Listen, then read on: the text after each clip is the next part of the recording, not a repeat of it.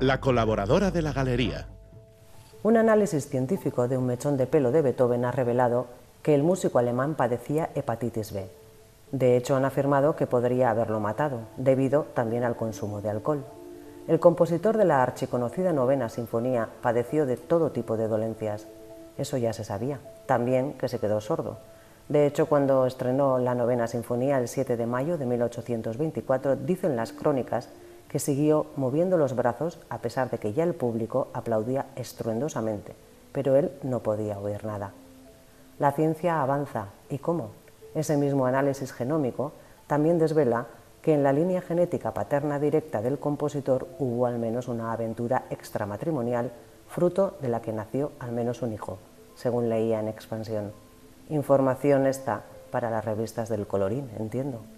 Pero he recordado entonces ese otro misterio que hace apenas un mes nos dejó una tumba de otro compositor, esta vez más cercano, al menos en términos de distancia física, el del músico navarro Joaquín Gastambide. En la capital de la Ribera Navarra abrieron una tumba que hasta ese momento se creía guardaba los restos de Gastambide, pero, oh sorpresa, se determinó que al contar aquellos restos con unos zapatos de tacón rojos, no podían pertenecer al músico navarro nacido en Tudela en 1822. Y la verdad, como me recordaba una amiga, ¿por qué? ¿Por qué no podían esos zapatos rojos ser de Joaquín? El caso es que en esta ocasión la ciencia ha determinado que los restos de la tumba son de una mujer. En cuanto los antropólogos han abierto la caja, se ha visto una vulva, por lo tanto es una mujer, anunció el alcalde Alejandro Toquero, según recogía el país. Una pena que la ciencia no nos haya podido aclarar mucho más, a pesar de que los zapatos rojos prometían otra historia mucho más colorida.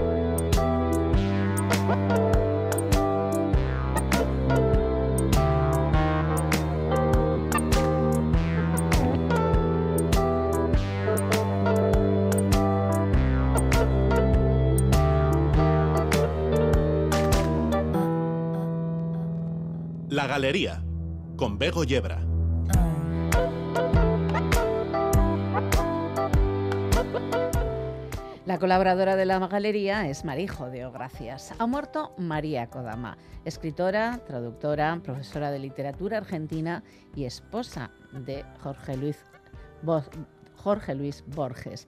Aquí podéis escuchar su voz en una de las últimas entrevistas que le hicieron, siempre sobre Borges. Digo, y este señor no tiene voz tampoco. Si este señor puede, yo voy a poder enseñar. Esa es la primera seguridad que me dio en mi vida.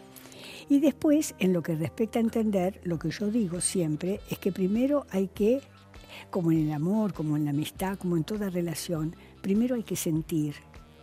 La, lo intelectual, la comprensión, es un paso posterior. Yo quedé fascinada por ese cuento Las ruinas circulares a tal extremo que si saliera una ley que dijera que hay que quemar la obra de todos los escritores salvando una sola pieza, la única que yo salvaría de toda la obra de Borges es esa. Y para mí fue tan emocionante porque una vez en, una conferencia, que después hacen preguntas, eh, alguien le preguntó a él por las ruinas circulares y Borges contestó esto. Ah, dice, sí. Las ruinas circulares, dice. Eh, yo las escribí cuando trabajaba en la biblioteca Miguel Cané. Yo comía con mis compañeros, yo caminaba, pero lo único que quería era volver ahí. Escribí ese cuento en una semana y nunca, ni antes ni después, pude escribir algo con la intensidad con que yo escribí ese cuento. Increíble, ¿no? Esa intensidad es lo que sintió una chica que no entendió intelectualmente nada. Por eso cuando vienen y me dicen es difícil, no, como en el amor, como en la amistad, como en toda relación. Primero sentir y después espera un poco, espera unos años y entonces quizá, pero trata de sentir primero. 35 minutos sobre las 8 de la noche. Curioso que la mayoría de las entrevistas que he escuchado interrogan sobre la infancia y adolescencia de María y luego sobre la relación con el laureado poeta, cuentista y ensayista argentino. Poco sobre su desarrollo como intelectual también. Esto es la Galería. Bienvenidas y bienvenidos.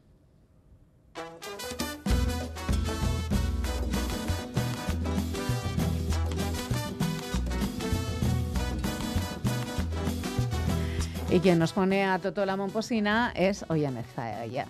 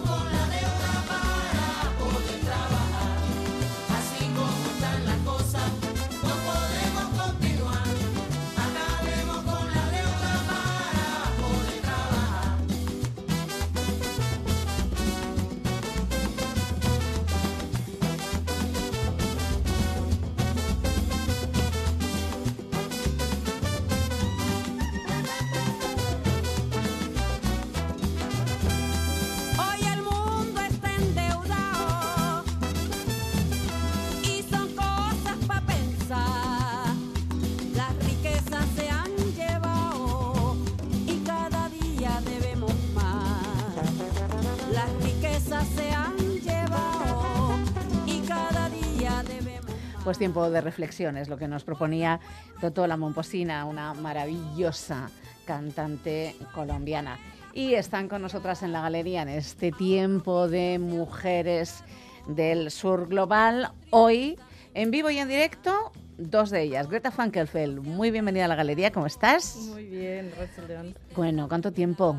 Sí, sí, sí, sí, ya echaba mucho de menos estar por aquí. Nosotras también a ti. Y también está Mariana Zaragoza. Gabón, Mariana. Buenas noches, Gabón. Y está, enseguida vamos a escuchar a Hilaria Vianney, que, nos ha hecho un resumen ejecutivo de algunas de las noticias más fundamentales que han pasado en eh, el continente africano durante esta última semana. Pero antes, Greta, María Kodama, como argentina. Sí, bueno, estos segundos lugares, ¿no? Siempre detrás de la mujer de, ¿no? Que, que, que tanta rabia nos dan, pero que bueno, que ella llevaba con, con una capacidad de con una dignidad y una capacidad de sarcasmo muy Ah, importante, muy interesante, ¿no? Para, para como, como mujer inteligente que, que fue y que, Sí. que, bueno, que nos, nos ha enseñado un montón de cosas y seguramente más nos habría enseñado si lo hubiéramos dejado. Sí, si hubiéramos escuchado más su voz y no solo esa otra parte. Bueno, pues mira, ¿qué os parece si empezamos a escuchar las noticias que nos trae Hilaria? Muy bien. Empecemos bien. Hola chicas, muy buenas. Ahora mismo los ojos de los gobiernos africanos y quizás los ojos del mundo están puestos en Sudáfrica expectantes sobre la postura de este país en relación a la visita del presidente de Rusia Vladimir Putin. El presidente ruso tiene que asistir en Sudáfrica a la cumbre de los BRICS. Forman parte de los BRICS Brasil, Rusia, India, China y Sudáfrica. Estos son los países con las economías emergentes más avanzadas del mundo. Eh, la realización de esta cumbre adquiere especial relevancia tras la orden de arresto emitida por el Tribunal Penal Internacional hacia el presidente Vladimir Putin. La pregunta es, ¿Sudáfrica arrestará al presidente Putin al llegar a su país cumpliendo con los tratados de Roma al cual es firmante? Por otro lado, el Centro Nacional de Resistencia de Ucrania, en una publicación en su página web oficial, informó que el enemigo ruso busca la manera de restablecer su potencial ofensivo para continuar con la guerra en países como Bielorrusia y Angola. Además, se sabe que unos 100 mercenarios de Angola ya han llegado a Rusia. Esta información la ha avanzado eh, personalmente el ministro ruso de Asuntos Exteriores, el señor Sergei Lavrov, durante una visita al país africano. De Nigeria nos llega la noticia que el candidato gubernamental Bola Tinubu ha ganado las elecciones con 8,8 millones de los votos. El aspirante de 70 años ha sido proclamado presidente del país, electo en unas elecciones que la oposición ya tilda de simulacro. De Túnez nos llega la noticia de la militarización de las fronteras. Hay protestas en Túnez llevadas a cabo por migrantes subsaharianos por la militarización de las fronteras en este país promovida por el presidente Kais Saed en contra de los inmigrantes subsaharianos indocumentados, lo cual está generando una ola de actos violentos por parte de los militares. Desde Uganda nos llega la noticia de que el presidente Yoweri Museveni ha aprobado por mayoría absoluta el martes 21 de marzo una ley ampliamente represiva contra la comunidad LGBTIQ en este país. Las personas homosexuales en Uganda serán condenadas a pena de muerte y recibirán públicamente la calificación de desviados. Naciones Unidas y varias ONGs ya han condenado esta ley. Por otro lado, de Ruanda nos llega la noticia de que Paul Rusesabagina, el opositor al presidente ruandés Paul Kagame, que había sido condenado a 25 años de cárcel por cargos de terrorismo, ha quedado en libertad después de haber estado encerrado durante 31 meses. El hombre que inspiró la película de Hollywood Hotel Ruanda queda en libertad y será acogido por Estados Unidos, país que recurrió contra su detención. Un abrazo, chicas, y buena continuación. Un abrazo también para Hilaria, que no podía estar aquí, pero tampoco podía dejar que no tuviéramos a mano todas estas informaciones y precisamente de fronteras y de militarización, como nos acaba de hablar Hilaria, que pasa en Túnez, eh, venía a hablar hoy también Mariana. Sí, bueno, eh, el tema de siempre, ¿no? La militarización de las fronteras me parece que es el tema más actual. Eh, los países del sur global cada vez están aceptando, ¿no? Esta imposición por parte del norte global de, mandar las fronteras lo más al sur, posible y ya no solo externalizando el asilo, sino militarizando las rutas, ¿no? Entre más al sur, mm, mejor para los, los países del del norte global y también los países del sur. Obviamente la militarización es una forma también de negociación con los países del norte, ¿no? La contención migratoria es una moneda de cambio, casi siempre negociaciones económicas, por lo menos en el caso del gobierno mexicano así lo ha sido. Eh, en 2018. en el caso del turco y, en el caso del turco, y del marroquí también, ¿no? Claro, entonces yo también ahí creo que geopolíticamente siempre se entiende la externalización de fronteras de norte a sur, pero del sur que gana también, con, sobre todo las oligarquías y los gobiernos del sur, con, con, la, con la, la contención de, de las fronteras. Lo que es un hecho es que vivimos en la época de las expulsiones, como Saskia Sassen eh, bien lo, lo dice, una académica que a mí me gusta mucho, que habla de, de, que el capital, la fase actual del capitalismo neoliberal eh, se basa en las expulsiones, pero no solamente como un excedente y ya, sino la misma gestión de esas, de esas personas que han sido expulsadas es el, es el negocio. El negocio es ese, claro. Y es el negocio de la vida y el negocio de la muerte, porque estamos en una época en donde la muerte también se negocia. Y el decidir quién vive, quién muere y cómo mueren y qué se hacen con esas personas es también una, una, una manera y un método, ¿no? Que, que, y, que la militarización tiene una función súper importante y es súper preocupante porque, bueno, yo eh, en el caso de México lo, lo vemos súper claro a partir del 2019 que se militarizó la, la, la, ruta migratoria, ¿no? con el despliegue de más de 26 mil más o menos eh, efectivos de la Guardia Nacional en fronteras y en las rutas. Y me parece que es algo muy similar o es una estrategia que conforme yo voy estudiando otros países, pues lo, vemos ahí, ¿no? Y es una doble lógica y una narrativa de contención-protección porque por lo menos en algunos casos, o, o, yo lo veo, hablan de detenerles o contenerles para protegerles, poniendo al enemigo en común, al traficante, la traficante, como si fuera el enemigo a vencer. Y muchas veces los traficantes y las traficantes, las personas que trafican son facilitadoras y en realidad es un negocio de los mismos gobiernos el, el, abrir y cerrar ¿no? los grifos de las, de las, rutas. Entonces, bueno, es, es, es un tema muy delicado, ¿no? Eh, también aquí en el caso de la frontera sur está muy presente la, la las masacres que han habido eh, en Melilla, eh, las vidas que no importan, ¿no? Y, y, y, yo me quedo con eso también, esta nueva tendencia de lo que llaman como gobernanza migratoria, eh, que bajo la narrativa de lo regular, lo seguro y lo ordenado, que empezó en 2018 con la promoción de los pactos globales, eh, se está imponiendo, pero también en los imaginarios de, hasta de las propias organizaciones, ¿no? Ya, o de las personas defensoras, no de todas. Obviamente el movimiento antirracista lo promueve muy, muy claramente, migrar es un derecho, pero hace tiempo que se dejó de hablar de del derecho a migrar y se empezó a hablar de la migración regular, segura y ordenada, y eso tiene que ver con la legitimación ¿no? y, y, la utilización del discurso eh, para militarizar lo más al sur y contener lo más al sur que se pueda eh, todas estas personas que están en búsqueda de una vida digna. Y no quiero dejar, quiero resaltar esto que dijo Hilaria porque me parece súper importante.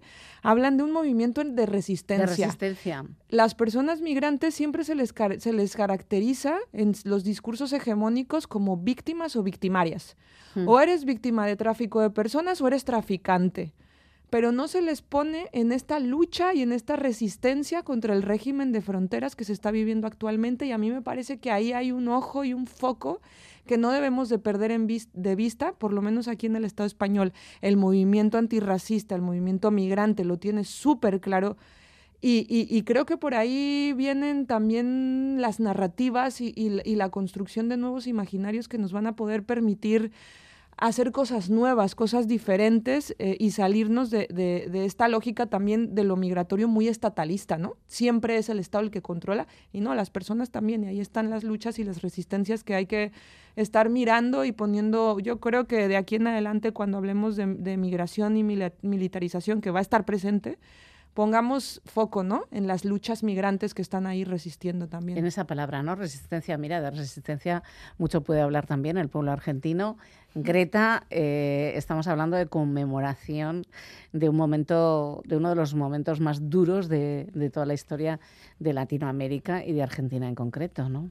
Sí, Estos días. Sí, sí. Eh, bueno, ayer concretamente se cumplían 47 años de el golpe cívico militar que eh, destrozó lo poco que iba quedando de, la Argentina en ese momento, pero que no consiguió, como bien decía Mariana, acabar con los movimientos de las personas, con las resistencias, con las sociedades que ahí siguen, ¿no?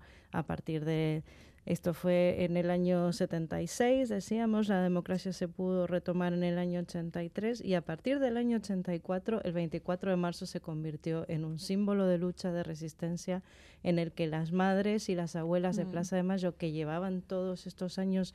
Eh, eh, en, perseguidas, acosadas, cuando no asesinadas directamente, ¿no? buscando a, sus hijos y defendiendo el derecho, los derechos de sus hijas y sus hijos, eh, bueno, lideraron ¿no? esta, esta, esta lucha por la memoria que hoy se ha convertido además en, en, en una alerta de las conexiones que existen ¿no? entre los poderes que en aquel momento gestaron esa, esas esas dictaduras en Latinoamérica. Sí, porque fueron continuadas, además. en Argentina también fue un proceso muy largo. Exactamente, y fueron en Chile, y fueron en Bolivia, y fueron en Paraguay, y fueron en Brasil, y fueron en Argentina, y estuvieron eh, lideradas por el Plan Cóndor de los Estados Unidos. Y esos mismos poderes que fueron cómplices en aquel momento son los que hoy siguen hundiendo las economías, militarizando las fronteras y militarizando el, la gestión de los países al interior también, ¿no? Sacando con los milicos, como decimos nosotros, a la calle por cualquier circunstancia y con cualquier excusa.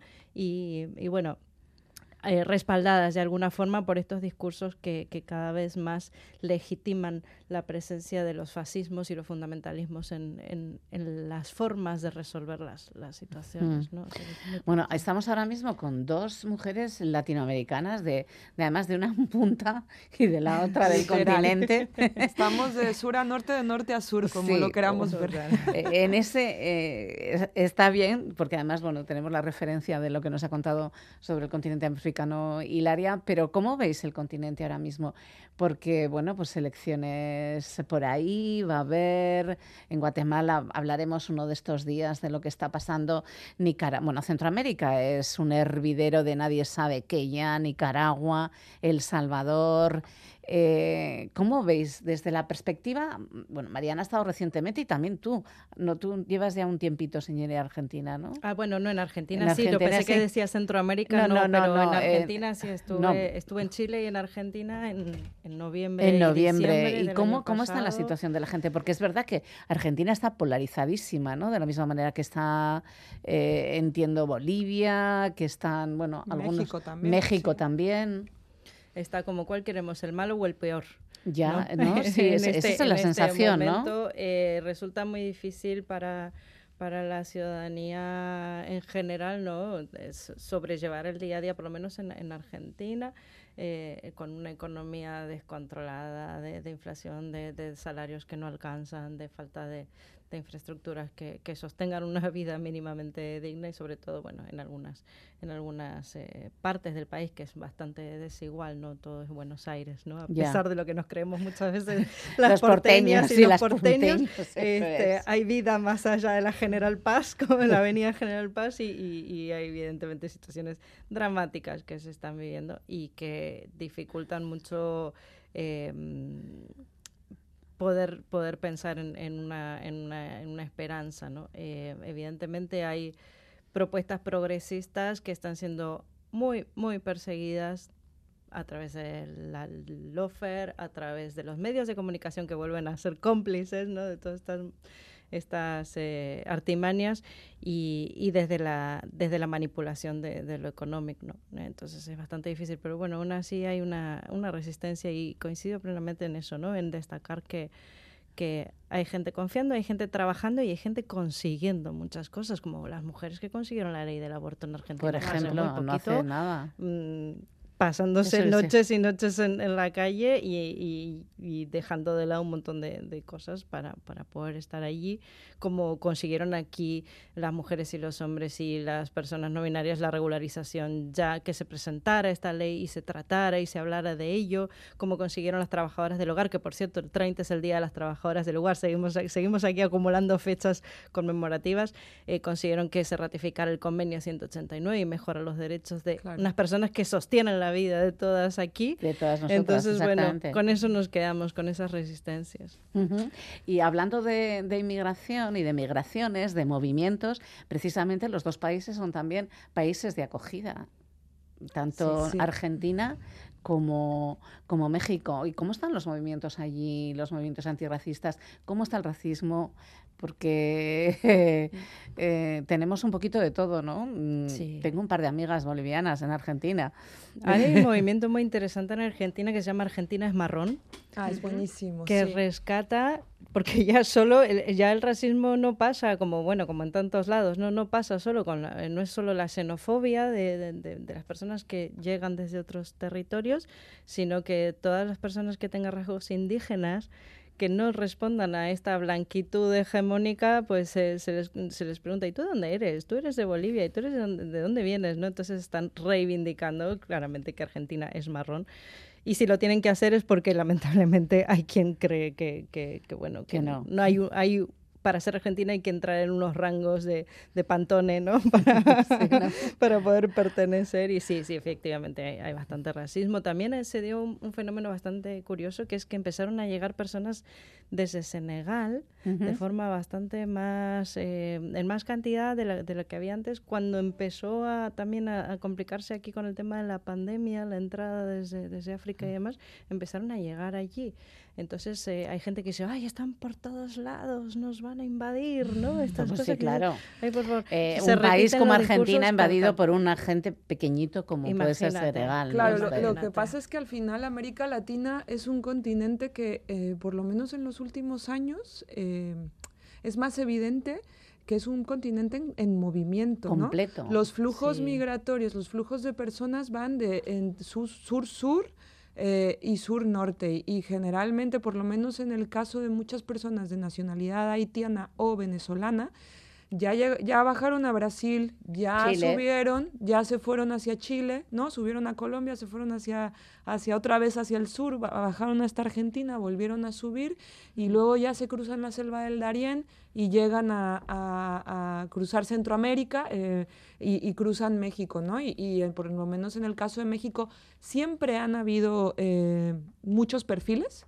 invisibilizados, pero esta dinámica justamente de militarización eh, y de cierre de fronteras ha provocado que y, y que antes, por ejemplo, llegaban a México personas de nación, de muchas personas del occidente de, de África y les daban lo que popularmente se llaman salvoconductos, que era llegar a Tapachula, toma tu papel, vete para el norte y llegaban a Estados ya. Unidos y se acogían o a solicitar asilo o en el caso de la comunidad haitiana el TPS que fue un programa de protección eh, humanitaria después del, del terremoto, ¿no? Entonces, y ahora todo eso desmantelándose, todo el sistema de protección y de acceso a regularización en Estados Unidos y externalizando Estados Unidos la- sus fronteras, todas estas personas eh, es- es- se, se hacen más evidentes en la sociedad. Y, por ejemplo, en el caso de México, volviendo al tema de la militarización, acaba de salir un informe muy bueno de Racismo MX con otras organizaciones sobre el perfilamiento racial en los operativos de control migratorio, ¿no? Y ha sido Además. tremendo. Tremendo, como en un autobús a una persona negra se le detiene porque no parece mexicana, sea lo que sea también, parecer mexicana, mexicano, ¿no? en este régimen de la blanquitud de la, de, la que, de la que Greta habla, o por ejemplo han habido casos de personas indígenas en Chiapas que de entrada no han tenido acceso a una identificación, ¿no? al derecho a la identidad, que migran, eh, muchos son trabajadores eh, temporales o desplazadas internas, porque México tiene un problema de más de 350 mil personas desplazadas internas intentando eh, ingresar a Estados Unidos a solicitar asilo. Y bueno, todas estas personas se les detienen en estos operativos de perfilamiento racial y son deportadas a Guatemala cuando son Cuando personas son chiapanecas, ¿no? chiapanecas, Claro. ¿no? Entonces ahí también, bueno, ahí ahí hay todo un tema No hablemos de lo que pasa con las personas eh, que vienen de Ucrania. Ah, ¿no? bueno, que eso- solo entran eso, también por, sí. por, por tono. por Claro, tono claro, piel, claro. ¿no? O sea que es, eh, las lógicas son las mismas, entonces eh, vamos Sí. a tener que trabajar juntas. No nos va a quedar otra más que trabajar juntas Sí. de allí, de América, de Europa, de África y de todos lados para, para hacernos fuertes y, y transformar todo esto que es tan injusto, creo yo. Claro que sí. Y antes de cerrar, yo nada más decir que en México van a haber elecciones el próximo año. Estamos, ¿Sí? Estamos con la mirada ya a campañas electorales eh, y no, no voy a entrar ahora en, de- en detalle, pero bueno, creo que sí hay... Creo que sí hay un montón de cosas que hablar en un gobierno como el de Andrés Manuel López Obrador y una extrema derecha que intenta que está intentando renacer de las cenizas y con un movimiento social muy fuerte que ahora tiene este gobierno eh, en el poder ¿no? Sí. cooptado y podemos hablar mucho de la, de la famosa cuarta transformación eh, con este balance de luces y sombras que siempre se ha hecho, que yo creo que hay más sombras que luces, pero bueno, que da para muchísimo más también. Bueno, pues de ello hablaremos, no la próxima semana, porque no vamos a tener Mujeres del Sur Robar la próxima semana, porque el domingo no, hay galería, pero próximamente. Muchísimas gracias, Mariana Zaragoza, por estar con nosotras una noche más. Muchísimas gracias, Greta Frankelfeld. Es un auténtico placer en este espacio de Mujeres del Sur Robar, estar, compartirlo con vosotras. A las nueve, las noticias en Radio Euskadi.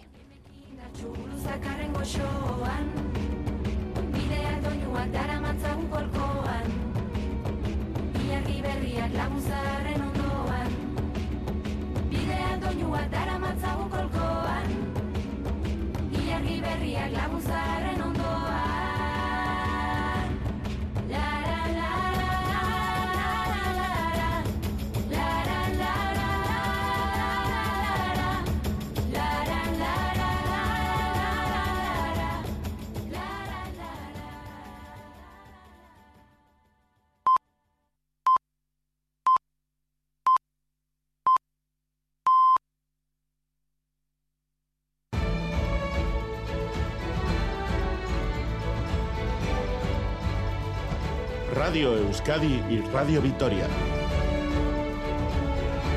Servicios informativos. Son las 9 de la noche. Gabón, Sare y Echerat celebran el fin de la dispersión, pero insisten en que es necesario que se aplique la legislación ordinaria al colectivo de presos y hacen un llamamiento a la autocrítica a todas las partes. Joseba Azcárraga, portavoz de Sare. Debemos de incidir en el proceso de regreso a casa de los presos, de las presas, de los refugiados, refugiadas, deportados y deportadas en consonancia con el recorrido que prevé la propia legislación. Hay que seguir exigiendo que se les aplique una legislación ordinaria y de esta forma terminar con los obstáculos que se está poniendo a los presos y presas vascos. En sentido contrario, el parlamentario de PP Ciudadanos, Carmelo Barrio, en micrófonos de Crónica de Euskadi fin de semana, ha calificado de insolencia la reclamación de Euskal Herria Bildu de excarcelaciones de presos y presas de ETA tras el fin de la política de excepción. Y lamentablemente eh, Sánchez ha cogido ese guante, ¿no? eso es lo, lo, duro y eso es lo increíble, ¿no? Es decir, pues, oíamos también algún portavoz de, de, de, Bildu ayer, ya no, olvidándose ya de la dispersión, ¿no? Como diciendo, bueno, eso es una fase, ¿no? Ahora es la escarcelación, ¿no? Es una insolencia, eso que, eh, que hemos tenido que, que oír, ¿no? De, de portavoces de Bildu, ya están en esa otra fase. Petronor valora muy positivamente el acuerdo alcanzado entre Bruselas y Alemania que permitirá que en 2035 puedan matricularse coches nuevos que reposten con combustibles sintéticos. La filial del grupo Repsol considera que esta decisión apoya sus proyectos para fabricar este tipo de combustible cuya tecnología esperan tener lista para finales de esta década. Elías Unzueta es gerente de Petronor Innovación. Es una, un acuerdo y una situación que nos confirma la estrategia que estamos llevando de que los combustibles sintéticos pueden ser una opción muy interesante para descarbonizar sectores del transporte, sobre todo todos aquellos que tienen muy difícil hoy en día eh, descarbonizarse. ¿no? Estamos hablando de transporte pesado, estamos hablando de aviación, estamos hablando de transporte marítimo incluso. Creemos que la descarbonización va más allá de la electrificación. En Iparral, de varios grupos feministas están llevando a cabo un trabajo conjunto para crear una casa de las mujeres para la Purdi, Baja Navarra y Suberoa. Esta casa sería un lugar de encuentro para las mujeres, una zona segura y para recopilar opiniones sobre el proyecto han empezado a organizar reuniones públicas desde este mismo fin de semana. Hitor Sagarzazu. Reunidos en Neva, el grupo Eguiazko Berdintasunaren Alde, los colectivos feministas llevan unos 2-3 años trabajando en el proyecto y ahora empezarán a darle forma, en vista de la necesidad que hay en el territorio. Así lo cuenta Isabel Eguiazabal, participante del grupo feminista Baguera. Ari gara, bi edo hiru urteia, proiektu honen e, inguruan lan egiten, e, emazten etxe bat e iparraldean ere egiteko, beste aldean badira asko, Frantzian ere, baina hemen ez da. Ta nahi dugu hori egin partekatuta. Casa compartida y creada por y para las mujeres, una zona de encuentro, pero también un espacio para la creación y la movilización. Para reunir las voces de todas las mujeres han empezado a organizar reuniones públicas. La primera ha sido en Endaya y la respuesta ha sido buena, en palabras de Guiazábal. Animatua zen jendea eta oso interesgarria atxeman dute, eta bai, edenok gara ados esateko be hemen ere berdela, eta ere proiektua nahi dugu pixkat Euskarari oso. Por el momento, las siguientes reuniones serán en Bayona y Don Iván Egarazi. El objetivo es fijar primero las acciones para después concretar dónde se establecerá la casa físicamente. En carreteras, atención en la Áraba 624 en Zuya, sentido Archiniega. Un turismo se ha salido de la calzada y ocupa parte de la vía. Es todo. Más noticias a las 10 y a cada momento en itv.eus y en la aplicación ITV Albisteac.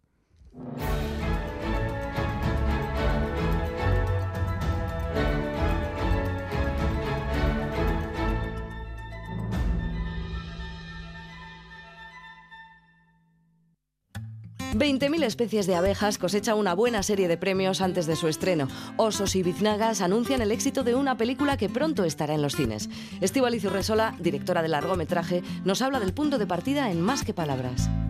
La idea de crear esta película surgía de un suceso terrible. Sí, la verdad es que en lo personal es un suceso que me conmovió muchísimo. También la carta que dejó escrita, que un menor se quite la vida es una pérdida terrible, ¿no? irreparable y que como sociedad también nos apela. El Axarler Sundi, padre de Kai, también lo celebra. Súper contento. Contento, Sí, ¿no? Todo lo que sea visibilizar a las personas trans, chapó. chapó, chapó, chapó. Eh, normalmente somos los padres los que dejamos un legado a los hijos, pero en nuestro caso fue al revés y vamos a seguir luchando por eso. Siento que se han dado avances tremendamente importantes en lo social, en lo jurídico y en el imaginario colectivo también. Soy Jona que estoy, soy Jona Sofía, soy Jona que equipo guztiei. Radio Euskadi, compartimos lo que somos.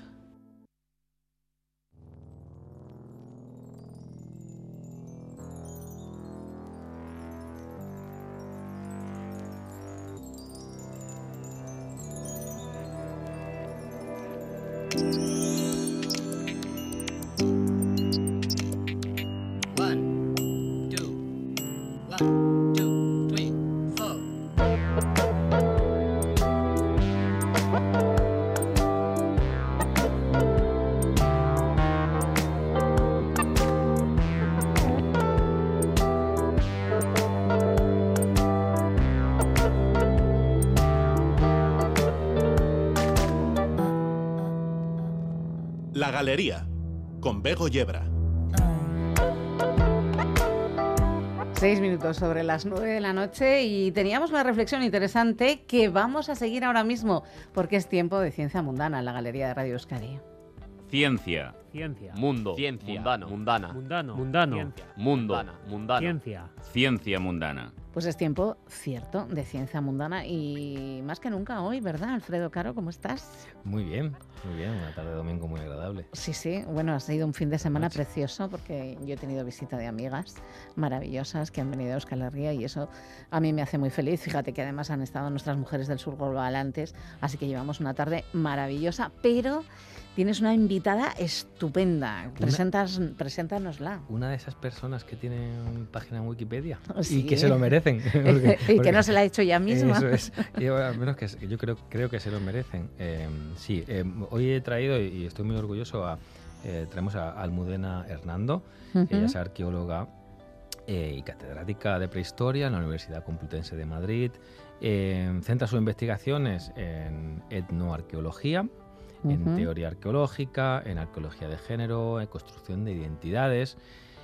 Y eh, el motivo por el que la traigo es porque estaba, eh, me he leído eh, un, libro que se publicó hace 10 años, eh, que es el La fantasía de la individualidad, sobre la construcción sociohistórica del sujeto moderno. Y en principio hablaremos de todo eso, pero acaba de publicar un libro que se llama La corriente de la historia, que ya me lo estoy. Ya lo estamos pillando, pidiendo. Ya lo estamos pidiendo para leérmelo. Y bueno, eh, bueno, primero que da- darte la bienvenida, Almudena, por estar con nosotros esta noche. Muchas gracias, encantada de estar con vosotros. Y de paso nos dices en qué editorial está el libro y así ya sabemos dónde buscar inmediatamente. Mm. Ah, está publicado mm, mm, por Traficantes de Sueños. Se puede descargar gratis, vamos, porque es licencia Creative Commons en Traficantes de Sueños. sí. Vale, pues mira, ya encima, fíjate, muchísimo mejor. Muy bienvenida a la galería. Muchas gracias, Eh, muchas gracias. El libro, el de la fantasía de la individualidad, ¿eh? Eh, ya tiene tela el, el- el título, eh, aunque es, es muy sencillo de leer. O sea, a mí me ha parecido bastante sencillo, trata asuntos muy potentes, muy actuales, de, digamos, de los últimos 10 años, pero de ahora también. Y es un estudio, es un libro que, no, que se mueve entre distintas aguas, en ti- distintos campos pues, sociales, biológicos, históricos, históricos, arqueológicos, antropológicos, etc. y, y- pero a mí me gustaría que, empezaras un poco para ponernos en contexto explicando qué es la etnoarqueología. Mm, Pues es una mezcla de etnología y, y arqueología. O sea, nosotros lo, que hacemos, eh, bueno, es trabajo de campo, haces trabajo de campo como, como hacen los etnógrafos, ¿no? los etnólogos, eh, con, con poblaciones actuales que, eh, bueno, yo lo que busco particularmente mm, es que sean cazadoras recolectoras o, horticulturas, eh, las primeras sociedades agricultoras, la- o sea, las que no intensifican la producción, que era lo que fueron los comienzos de nuestra de, de todos los procesos históricos, ¿no? Eh, y que sean poblaciones orales. O sea, a mí lo que me bueno, yo trabajo en estas cosas extrañas, ¿no? Muy interdisciplinares. Yo digo que, que, yo- que mi pensamiento ya es tan interdisciplinar que, que lo llamo indisciplinado, porque no parto de ninguna disciplina en concreto, ¿no?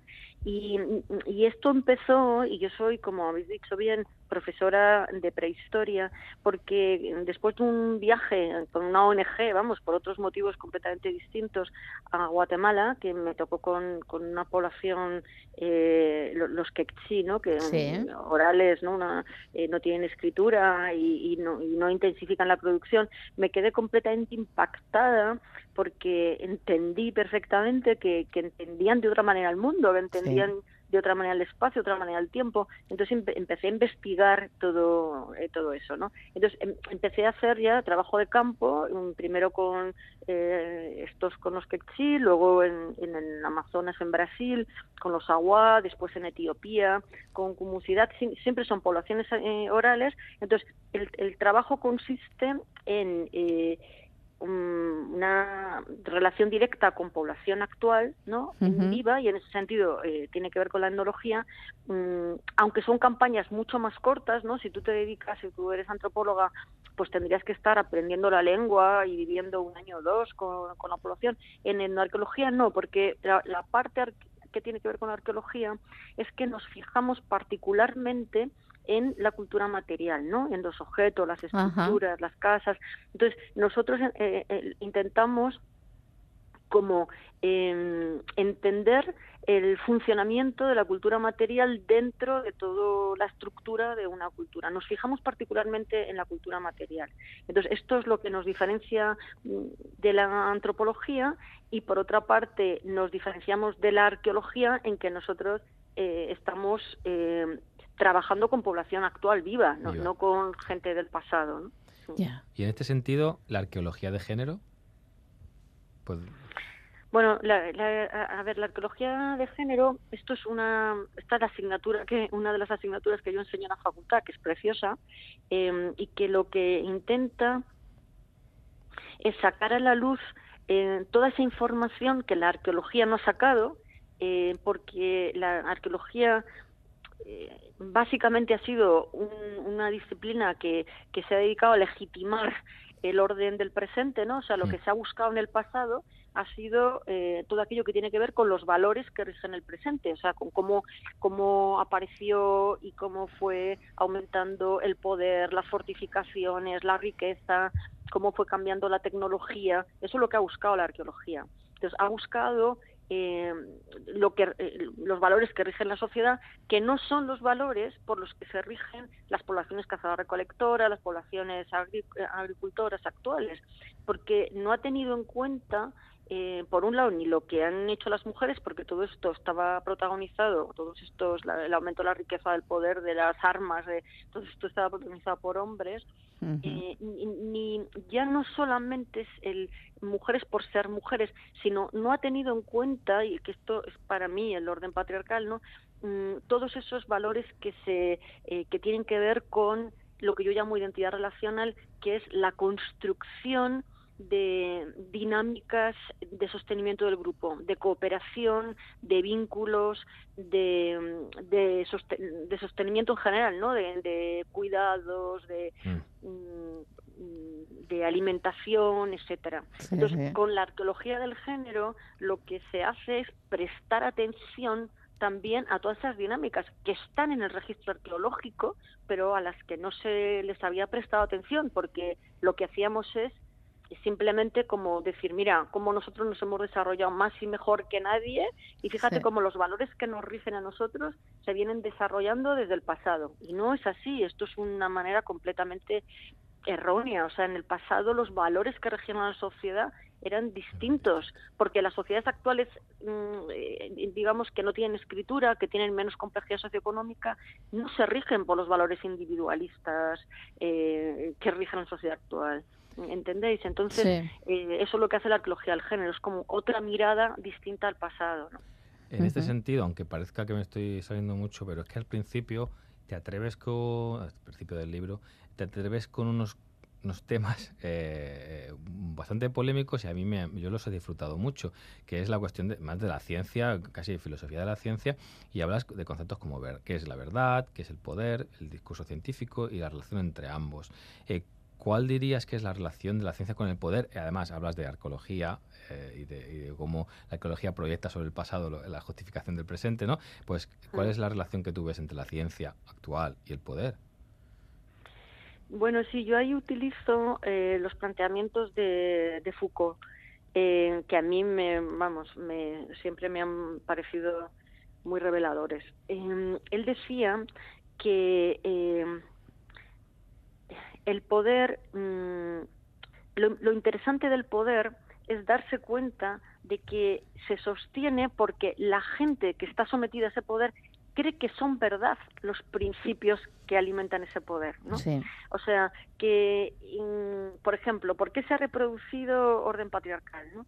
Mm, Pues no es porque los hombres han estado, digamos, con un látigo encima de las mujeres, no, es porque las propias mujeres han, han educado a sus hijas y a sus hijos eh, en la idea de que los hombres tienen mm, más derecho al privilegio, ¿no? O sea, las, las propias mujeres han reproducido un orden que las perjudicaba. Eh, ¿Por qué? Pues por esto, porque creen que, o sea, la sociedad eh, ha confiado en que los, en que el, eh, digamos, son verdad los principios que sostienen un régimen patriarcal, por ejemplo, ¿no? O sea, Sí. lo, se naturaliza de tal manera, o sea, tú que es- eh, son verdades, decía Foucault, que no es que son verdades que tú te puedes plantear si son verdad o son mentira, sino que son verdades que eh, sobre las que no se puede discutir, que constituyen la base de una sociedad, ¿no? Eh, mm, a partir de ellas ya empiezas a crear mm, pequeñas verdades, digamos, sobre las que sí puedes reflexionar. Pero ese concepto de verdad, digamos, grande, de Absoluta, ¿no? a- eh, absoluta, es aquello sobre lo que ni se discute, porque lo das por natural, lo das por algo que es así, ¿no? Entonces, eh, ¿qué tiene que ver la ciencia con, con el poder, no? Bueno, lo que mm, eh, lo que decía Foucault es que esta, estas mm, grandes verdades, ¿no? Que son las que eh, alimentan el poder, ¿no? Que, que sostienen el poder, pues eh, se van construyendo eh, y se van reproduciendo, entre otras cosas, a través del eh, conocimiento científico y académico, a través de las universidades, ¿no? En donde ese conocimiento refuerza, ¿no? se reproduce y se refuerza a través de los medios de comunicación, por ejemplo, ¿no? Donde, o sea, está una sociedad que está organizada toda alrededor de unas creencias, ¿no? De una verdad que, que se sigue reproduciendo y no se cuestiona, ¿no? Determinados principios. Había una investigadora norteamericana o británica, anglosajona, ahí, que se llama Mary Mickley. Mary Mickley tiene un libro fantástico, no está traducido, que se llama mm, Los mitos eh, por los que vivimos, se llama Myths We Live By. Y en ese libro ella dice que nuestra sociedad eh, cree en la ciencia como otras sociedades creen en los mitos. Es decir, que nosotros tenemos una confianza ciega en la ciencia, tenemos una, confi- una confianza mítica en la ciencia, ¿no? que le, le damos como un poder que no cuestionamos. ¿no? Entonces, bueno, eh, ese poder eh, alimenta, digamos, un determinado mm, o sea, e- e- esa, esa verdad alimenta un, un determinado poder en la sociedad, ¿no? Que, bueno, a mí me parece que es patriarcal. Mm, En ese sentido, justo eh, creo que la última palabra, eh, hablas también de, de la importancia que tienen las emociones eh, para la generación de conocimiento, para el conocimiento, para lo que es, para saber lo que, para la cuestión de la verdad. Eh, y mi pregunta es, ¿tú crees que podemos eh, generar un conocimiento totalmente imparcial, desapegado, No. racional, impersonal, como bueno, yo desde la academia, yo soy bueno, un biólogo, cien- eh, eh, científico, me muevo en ámbitos eh, científicos y, y- y aún se plantea esa cuestión eh, de, de un conocimiento que sea totalmente objetivo.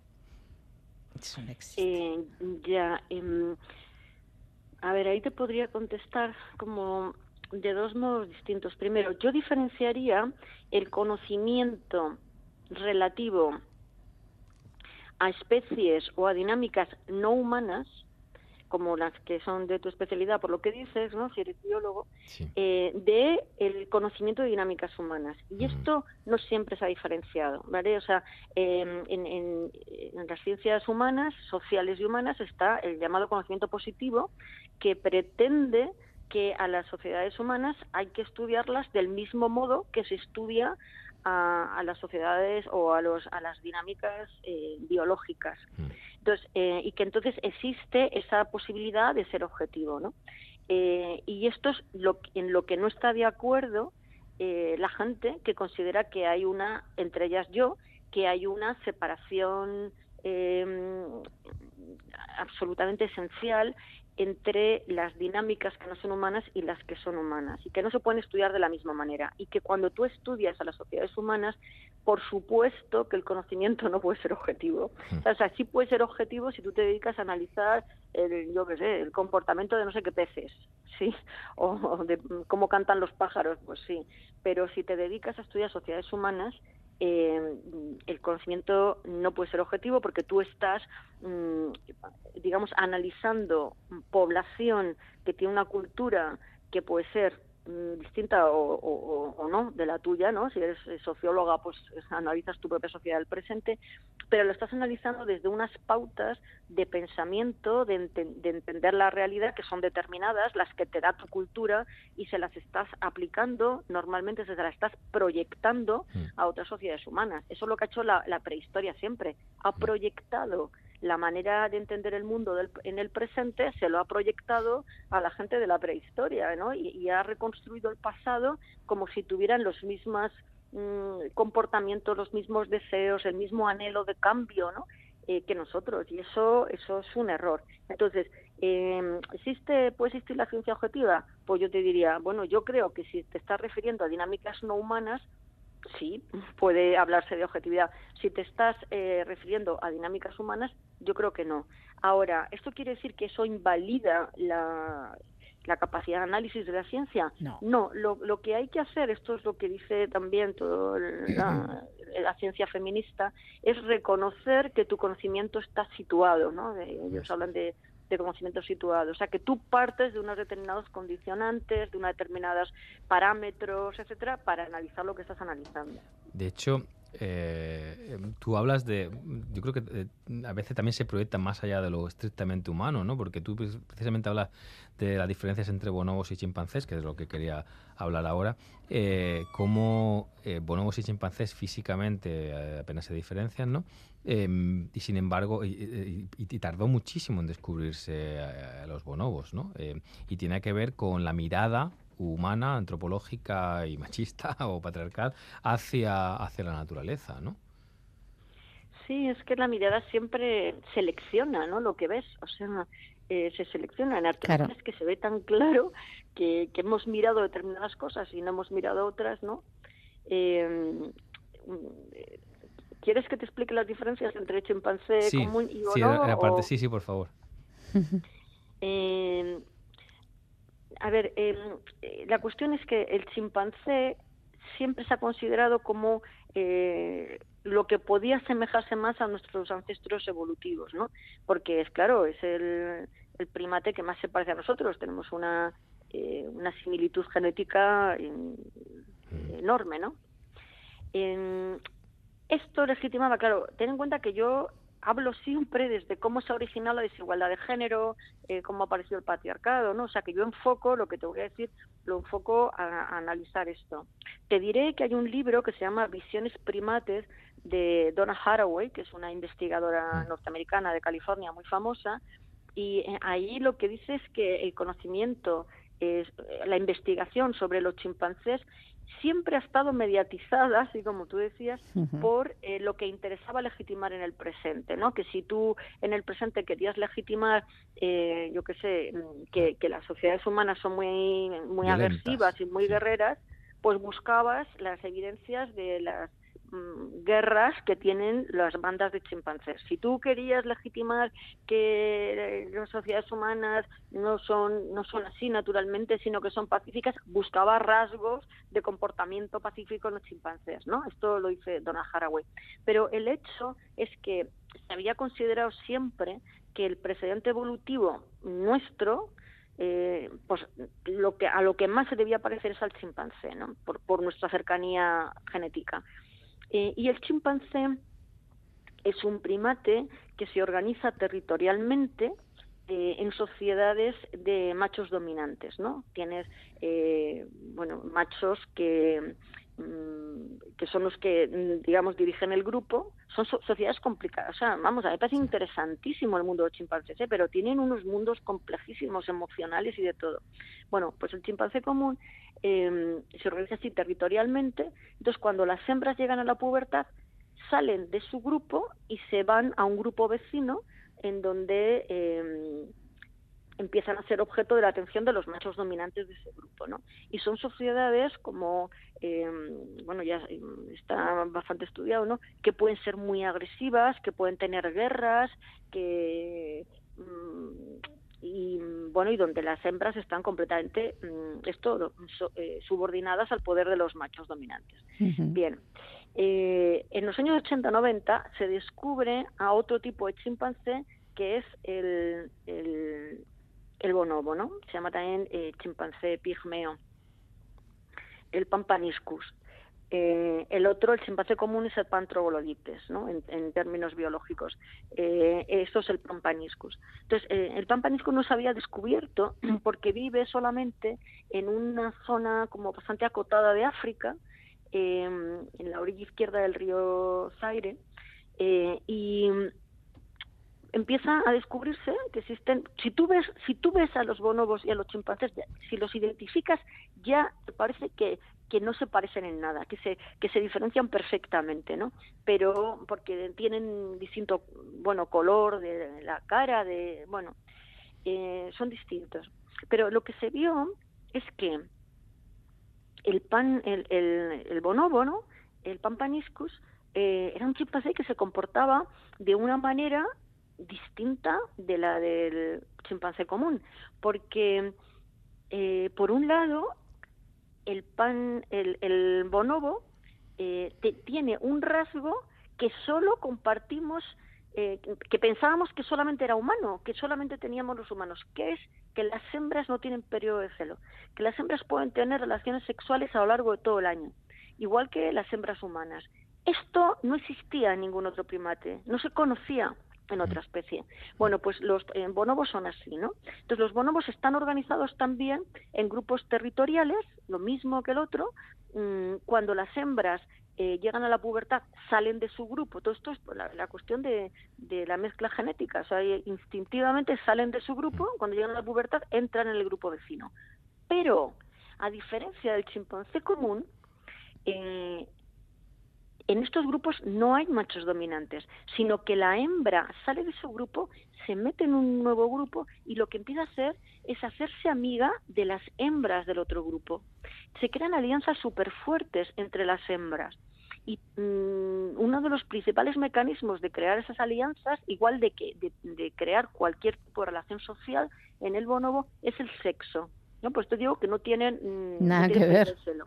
Nada que ver. Entonces empiezan a hacerse amigas de otras hembras, entre otras cosas, a través del sexo. O sea, ellas, eh, los bonobos tienen relaciones sexuales igual que los humanos, pero todo el día. O sea, es como si los humanos, no, como si no tuviéramos ningún tipo de límite cultural, ¿no? Pues eh, así son los bonobos. O sea, ellos tienen, mm, tienen relaciones eh, entre machos y hembras, entre hembras, esto es súper frecuente, entre machos y luego entre eh, adultos y crías. Tienen, ah, tienen por ahí un tabú eh, biológico, no me acuerdo nu- nunca cuál es, si es de hembras con, con crías menores de tal edad o cosas así, ¿no? Pero eh, lo que tienen de forma muy generalizada son relaciones sexuales homosexuales. Por ejemplo, tienen también sexo oral, ¿eh? se masturban, todo tipo de, de actividades. O sea, el sexo es el principal mecanismo de cimentación social. Entonces, las hembras se meten en el nuevo grupo, empiezan a hacer alianzas muy fuertes. Entonces, ¿quién dirige los grupos de bonobos? Pues eh, los pueden dirigir, o sea, el individuo alfa puede ser macho o puede ser hembra. Eh, con mucha frecuencia son hembras. En cautividad son más veces hembras que machos, ¿no? Pero puede ser cualquiera de ellos. Sea, son sociedades, cuando se comparan con el chimpancé, se dice que son sociedades de hace el amor y no la guerra, ¿no? A diferencia de la sociedad del chimpancé común.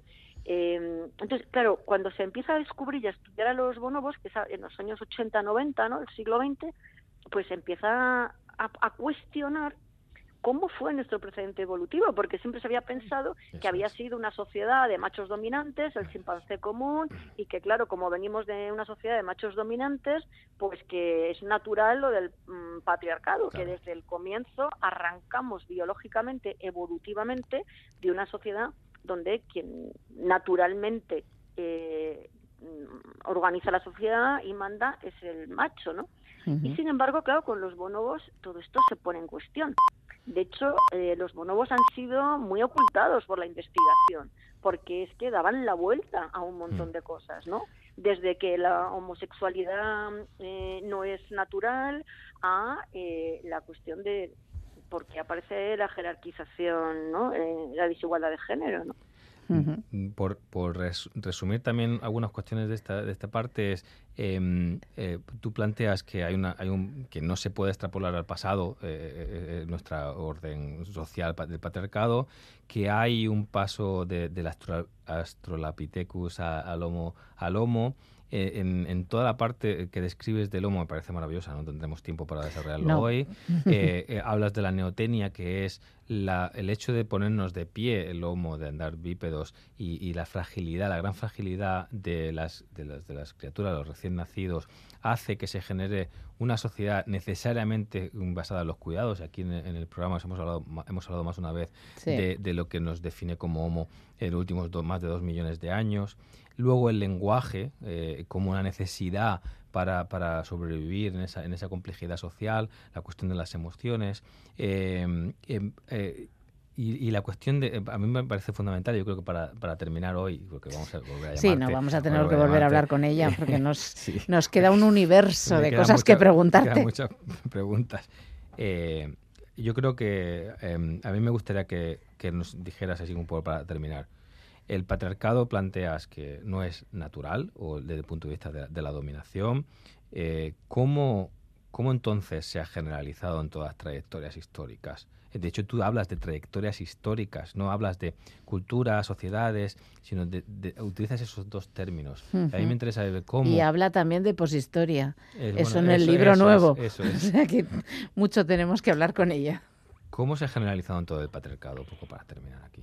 Sí, eso tiene que ver con lo de la neotenia, que dices que no es exactamente que nos pusimos de pie, o sea, el- los Australopithecus son bípedos, ¿no? Son primates bípedos, Mm. Eh, pero Homo se diferencia, eh, o sea, a, a qué llamamos Homo es a- al- al resultado, eh, a esos taxones, a, esta- a esos, a esas nuevas especies mm, que se caracterizaron eh, porque empezó a aumentar, eh, no solamente era, o sea, sobre una base bípeda, empezó a aumentar la inteligencia, ¿no? la capacidad de fabricar instrumentos, todo esto. Pero ¿por qué empieza a, a aumentar todo eso? Por la neotenia. ¿Qué es la neotenia? La neotenia es eh, una alteración, una mutación genética, digamos, eh, que hace que se empiecen a prolongar, entre otras cosas, tiene también que ver con, con, la, la cantidad de masa con la que se construye una nueva especie, ¿no? O sea, cómo va a ser de grande, pero también con el tiempo de desarrollo. Todos los seres, todos los seres vivos tenemos, transmitimos genéticamente no solamente la forma que va a tener, no, no, no solamente mm, cómo va a ser la apariencia, el, el fenotipo de, de- de nuestra descendencia, sino que transmitimos dos eh, características eh, genéticas que determinan cómo vamos a ser. Una es eh, la masa, mm, eh, con cuánta cantidad, digamos, de materia se va a formar el nuevo ser y el tiempo de desarrollo. El tiempo de desarrollo es el tiempo que vamos a tardar en, en- en cumplir la vida fetal, la vida infantil, la vida juvenil. Tenemos un reloj las especies, ¿no? O sea, las embarazadas dan a luz a los nueve meses, salvo que haya complicaciones, pero dan a luz ca- a- cada nueve meses porque tenemos inscrito ese reloj, ¿no? Y, a- y, los, em, y dejas de ser niño a determinada edad, y dejas de ser joven a determinada edad. Bueno, la neotenia consistió en una alteración genética eh, que hizo que se prolongaran los tiempos de desarrollo. Es decir, que las crías empezaron a, na- a- a- a nacer, perdón, a desarrollarse durante tiempos más largos. O sea, nosotros, los, eh, el Homo sapiens, tenemos una, una vida fetal de 21 meses. La vida fetal es el tiempo que se tarda, que tarda el organismo en que el, eh, el- la capacidad craneal, la cabeza, alcance la mitad del tamaño que va a tener en fase adulta. O sea, cuando un bebé la cabeza le alcanza la, la mitad del tamaño que va a tener en fase adulta, eh, se acaba la vida fetal. Eso sucede intrauterinamente en todas las demás especies. Pero, sin embargo, nuestra especie era bípeda.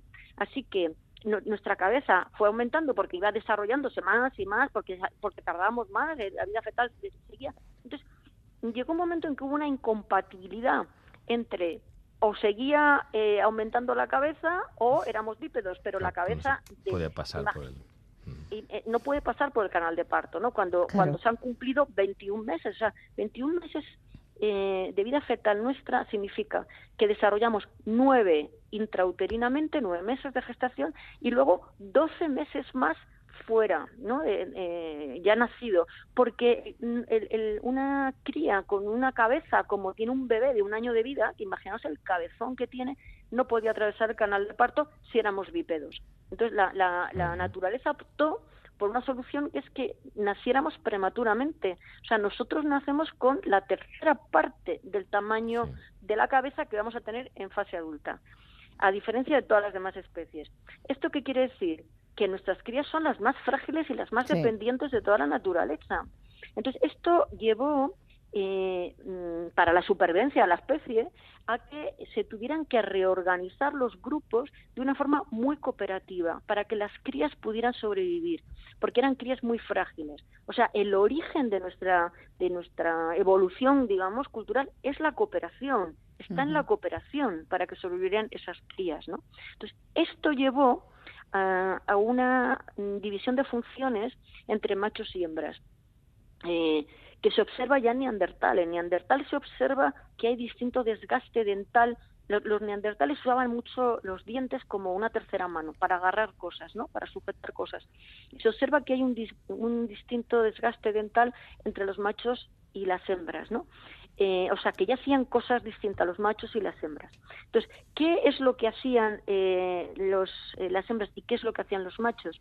Pues por, em, si tú miras ahora cualquier sociedad cazadora, recolectora o sociedad que no tienen eh, complejidad socioeconómica, lo que ves es que los machos, o sea, los hombres hacen siempre aquellas tareas que más movilidad o riesgo implica. Eh, si hay algo que implica más riesgo en ese grupo, lo suelen hacer los hombres. Esto, eh, mm, o sea, no hay actividades que sean por sí mm, solo de hombres o por sí solo de mujeres, sino depende en el grupo qué actividades se hacen y las que implican más movilidad o más riesgo eh, la hacen eh, los hombres. Entonces, yo creo que esto es la razón eh, por la que se, se desarrolló, se fue desarrollando una cierta pequeña, al principio insignificante diferencia en la asertividad eh, que, de los hombres con respecto a las mujeres. O sea, las- los hombres tenían que enfrentarse, si tenían más movilidad, tenían que enfrentarse a mm, como más factores de riesgo, de sorpresa, tomar más decisiones. Y yo creo que esto, que al principio, de hecho, yo he trabajado con los agua en el Amazonas, en Brasil, una sociedad completamente igualitaria, o sea, no, no hay relaciones de poder para nada entre, entre hombres y mujeres. Pero sí, en todas las sociedades que estudian la etnología, en sociedades cazadoras recolectoras, siempre hay un mayor prestigio de lo masculino. No poder necesariamente, sino prestigio. Y yo creo que esto viene de que hacían actividades que implicaban más movilidad, más riesgo. Y yo creo, lo que pasa es que, como ves, esto me puedo enrollar muy largo y, y ya Sí. veo que no tenéis tiempo, No, no. pues esto yo, yo creo que para mí es el inicio de- del patriarcado y que por eso es generalizado en todas las sociedades humanas. Y es de lo que hablaremos Sí. próximamente con ella, porque, bueno, se va a quedar, Alfredo le va a explotar la cabeza de la cantidad de preguntas que tiene planteadas y la cantidad de preguntas que tiene que hacer. Hablamos con Almudena Hernando, ella tiene tres libros, ¿eh? Tres libros, tres, Arqueología de la Identidad, Fantasía de la Individualidad, que es en el que basaba esta charla Alfredo, y tenemos por ahí esa eh, la corriente de la historia, que es el que os ha dicho que os podéis incluso eh, descargar en eh, la página de Traficante de Sueños, en el que, entre otras cosas, habla de una nueva etapa del ser humano que se llama poshistoria. Si pensáis que no tenemos más que hablar con ella, imaginaos. Se nos acaba el tiempo de esta charla, pero volveremos. Almudena Hernando, muchísimas gracias por estar con nosotras esta tarde-noche en la galería. De verdad que ha sido un placer. Eh, se nos va frustrado Alfredo porque le quedan miles de preguntas que plantearte, pero entiendo que volveremos a encontrarnos y además, justo además después de haber leído este La corriente de la historia.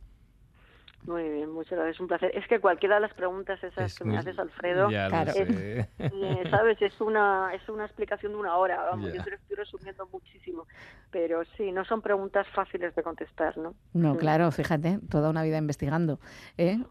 como, como para que sean fáciles. Muchísimas gracias de verdad a los dos. Alfredo, nos encontramos eh, la próxima semana probablemente y, e intentaremos volver a hablar Sí, con Almudena por favor. tranquilamente para que nos siga explicando por dónde van estos caminos que nos parecen interesantísimos y además eh, en algún momento tú lo que cuestionas es que es, quienes luchamos contra este patri- eh, patriarcado, esta, esta sociedad patriarcal, muchas veces lo estamos reproduciendo. Así que esa parte también nos parece muy interesante, que es otra de las tesis que aparecen por ahí en, tu, en tu obra investigadora. Muchísimas gracias. Muchas gracias a próxima. vosotros. Hasta la próxima. Vale, Muy bien, un abrazo. Chao.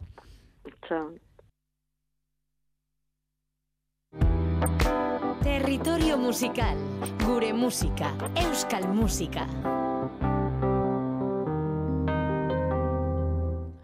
Pues sí, es el territorio musical de la música que se hace en Euskal Herria y es nuestro último territorio musical del fin de semana con el que despedimos el programa y de la mano de Andoni Imaz y de ese portal en el que podéis encontrar todo, todo, todo, todo lo que se publica en euskera en Euskal Herria, que es Badoc, el portal que impulsa Berria. Gabon, Andoni. Gabo, me gozamos. A Hondo, bueno, ya enseguida, eh, pronto vamos a dejar de decir Gabón, vamos a empezar a decir ya Rachaldeón a estas horas. sí, ya se va notando, ¿verdad? Ya se va notando muchísimo, muchísimo, muchísimo. Bueno, ¿qué tal la semana? ¿Ha ido bien? ¿Han salido cosas? ¿O tenemos una semana tranquila? Ha ido bien, no paran de, De de producir. salir cosas, la verdad. Y bueno, esta semana justamente está un poco liado porque estamos preparando en Badoc un juego que vamos a lanzar ¿Ah, la sí? semana que viene y ya de paso te lo comento. Ah, sí, claro. Es una versión de del juego Her del que escuchas unos segundos de una canción y tienes que adivinar cuál Sí. es. Pues bueno, hemos estado montando un, un juego con el catálogo de Badoc. ¡Hala, qué maravilla! y, y sí, pues estamos estamos ya preparándolo y deseando probarlo. Vale, pero no lo vamos a probar en el programa, ¿eh? Lo podemos probar con Jonis que sabe lo con otro, porque yo soy una inútil integral. O sea, y- pero para todo. O sea, tres compases a mí no me definen nada. No es verdad, yo necesito más. Soy así. Bueno, a mí también, la verdad, cuando empezamos a, a pensarlo, pensaba que, bueno, sería un juego divertido y se me está haciendo bastante difícil. Sí, ¿no? Y, a mí además me entra mucho estrés, a mí me entraría muchísimo estrés y sería incapaz. No, no, pero lo podemos probar con otra persona, le podemos llamar a John o lo podemos probar con otra gente y seguro que, que es un momento genial del programa. Ah, pues mira, ¿cuándo va a estar? Entonces, ¿lo estrenáis mañana o cuándo? Eh, pasado mañana. Pasado mañana, el sábado. No, el, el lunes. El martes. El martes, el martes. días. Ya no, yo no sé en qué día vivo.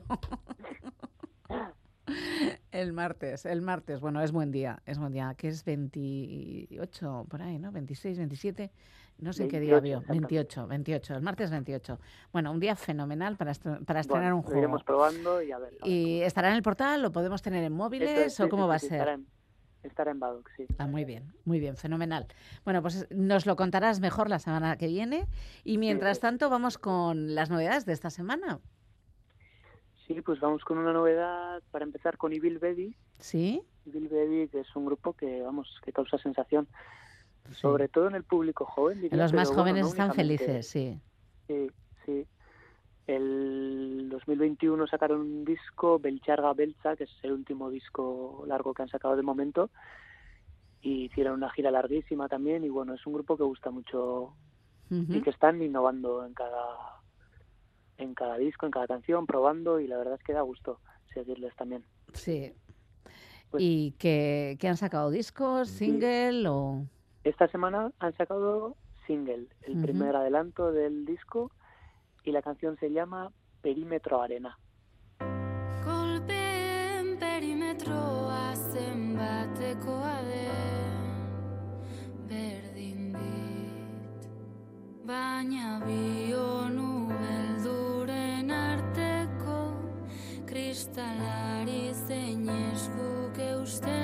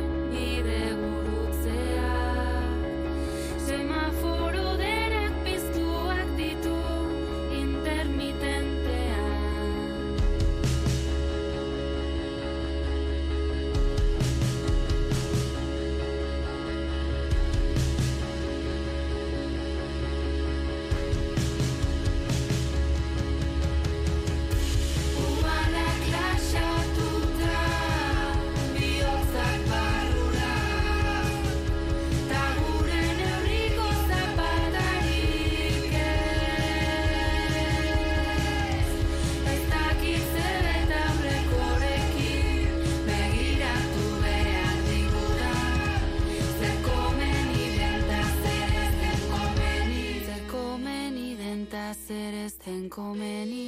Zer noiz nora nondik nola zertarako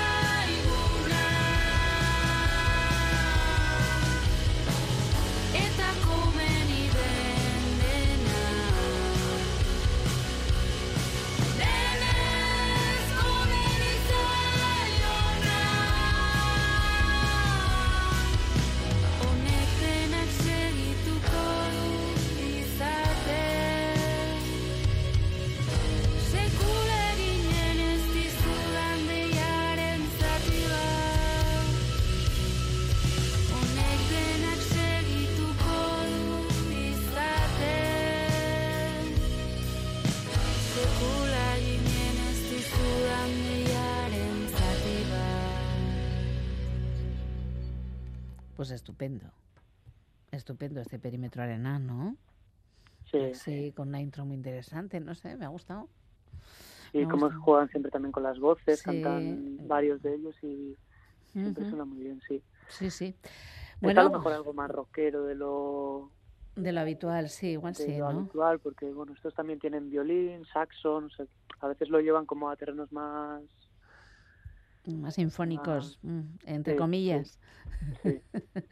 bueno, pero, pero está muy bien y suenan estupendamente, además. O sea, la producción está, es muy guay. ¿De quién es? Pues no lo sé. No sé, pues ya te buscamos. Sí, sí, sí. Ya buscamos, porque, porque la verdad es que está muy bien. Bueno, más. Más, bueno, y Bill Baby, pues eso, que van a publicar un disco próximamente. De momento solo este adelanto. Y ahora vamos a escuchar una canción de un disco que ya se ha publicado, que se publicó la semana pasada. Sí. Un disco de Gau, que es el proyecto en solitario de Garchot Tunsain, Sí. que bueno, que ha tocado en, en muchos grupos de, de Donosti. Y es, es un, un disco con canciones pop, canciones así como muy, muy ligeras, eh, con una producción también muy chula, con bases electrónicas. Y bueno, ha hecho algo muy original, ha publicado el disco en digital, no lo ha editado físicamente, pero luego ha autoeditado un libro, un librito con que cuenta un poco la historia que cuentan las letras. Ah, mira, qué interesante. de, de novelita a partir de, de las letras del disco y bueno, algo muy muy original también. Sí, sí, y además muy interesante, ¿no? Porque muchas veces te quedas con las letras y no, muy- no llegas a entender lo que hay detrás, ¿no? Entonces, bueno, Sí. eh, ahora, mira, eh, ahí ya tienes una pista, y una pista grande, está muy bien. Y ahora que muchos músicos no están ahí en ese que no saben muy bien si tirar al CD, si lanzarse al vinilo, Ya. que no saben muy bien qué hacer, pues bueno, una propuesta original también. Bueno, yo todavía compro CDs, ¿eh? Yo. Yo todavía compro CDs. Eh, pero mi hija, por ejemplo, ya solo compra vinilos. No, no sé, supongo que es, es la hipster de la familia. bueno, vamos a escuchar a Gau y la canción se llama... La canción se llama Galduinun y es una colaboración con Odey Barroso. Ah, muy bien. bertsolario Odey Barroso. Buah, qué guay. Escuchamos, sí.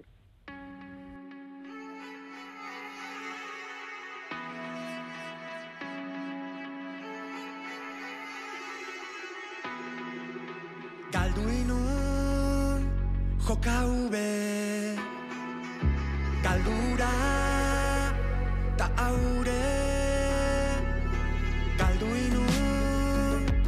nahi gabe. Uh, Ala behar zuen Zu bezala espektatiba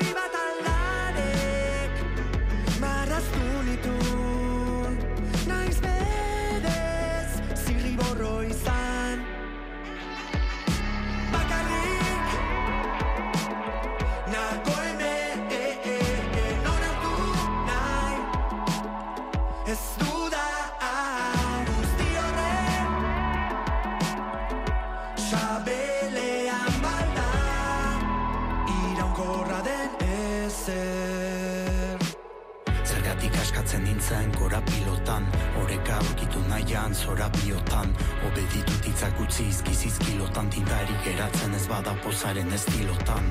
Niri kolokan Jartzen zaizkitenak pozak nola penak bizi borrokan.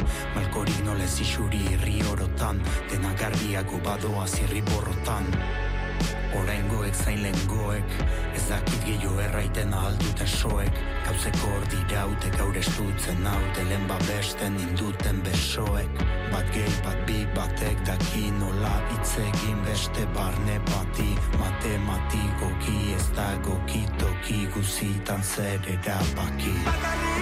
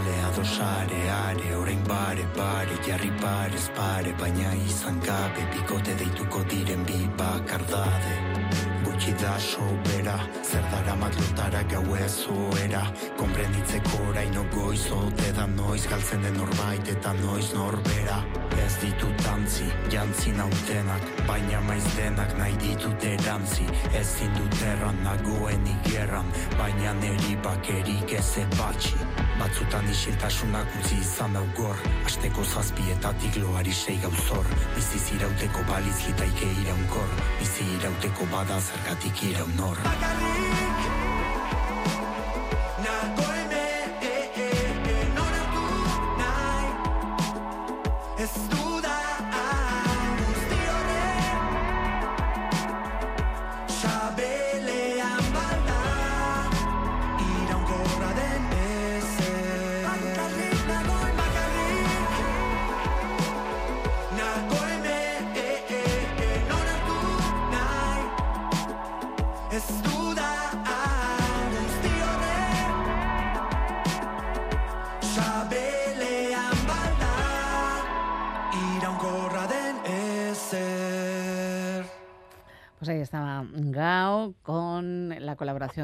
Barroso, que a mí me parece estupendo.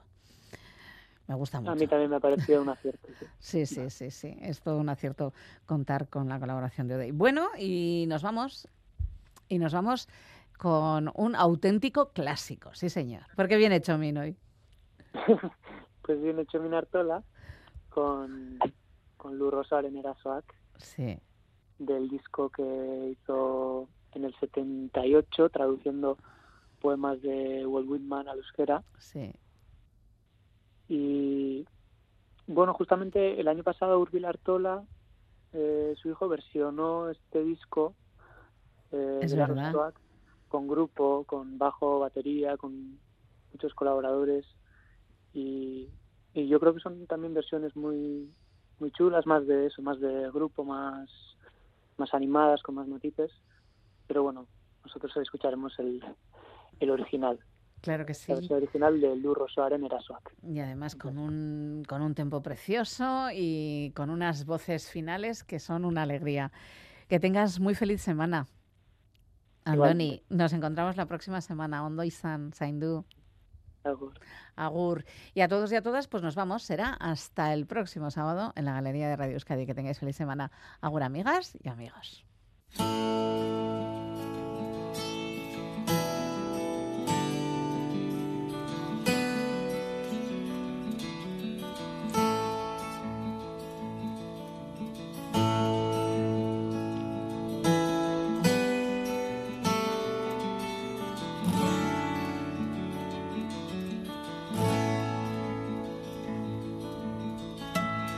Lurrosoaren erasoak ezin garaitu zezakeen hiri bat ikusi nuen ametsetan.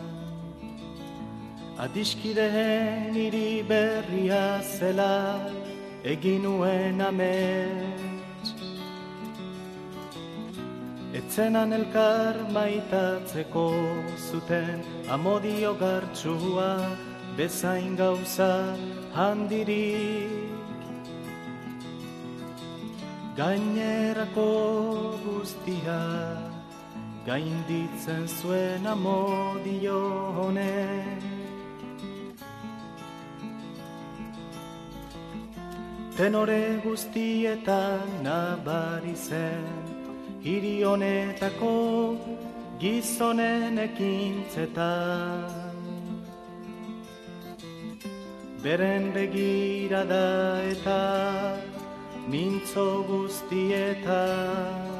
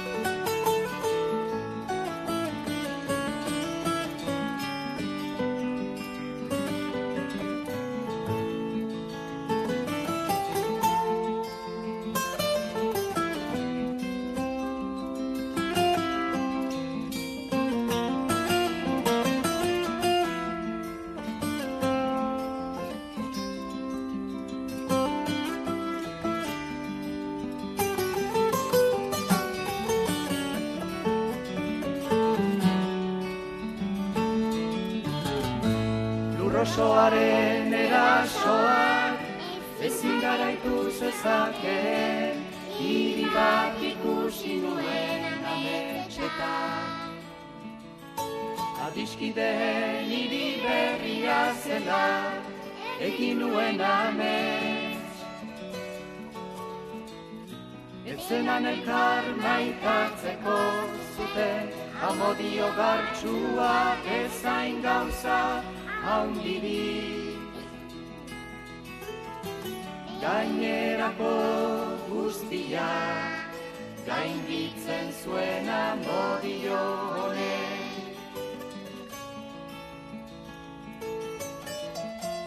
tenore guztietan nabari zen, hiri honetako gizonen ekintzetan. Beren begirada eta mintzo guztietan.